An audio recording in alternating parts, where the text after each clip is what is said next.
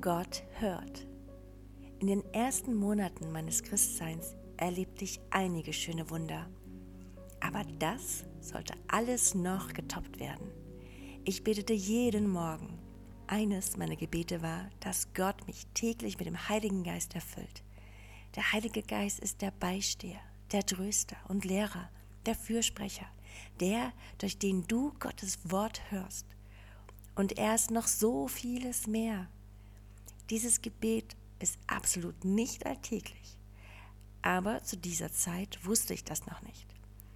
Denn wenn man Gott einmal darum bittet, sollte man erfüllt sein. Natürlich kann man gelegentlich um mehr Erfüllung bitten.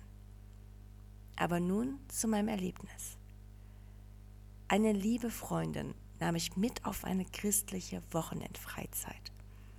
Das war wirklich ein wunderschönes Wochenende.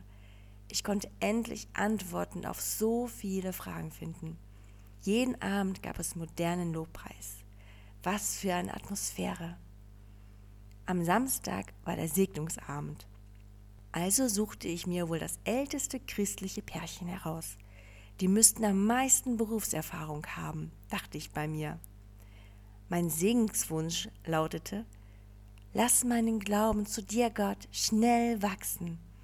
Das freundliche Ehepaar legte mir ihre Hände auf meine Schultern. Dann beteten sie laut und schwiegen danach.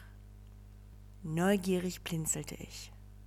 Dann sprach die liebevoll lächelnde Frau, ich habe etwas von Gott für dich.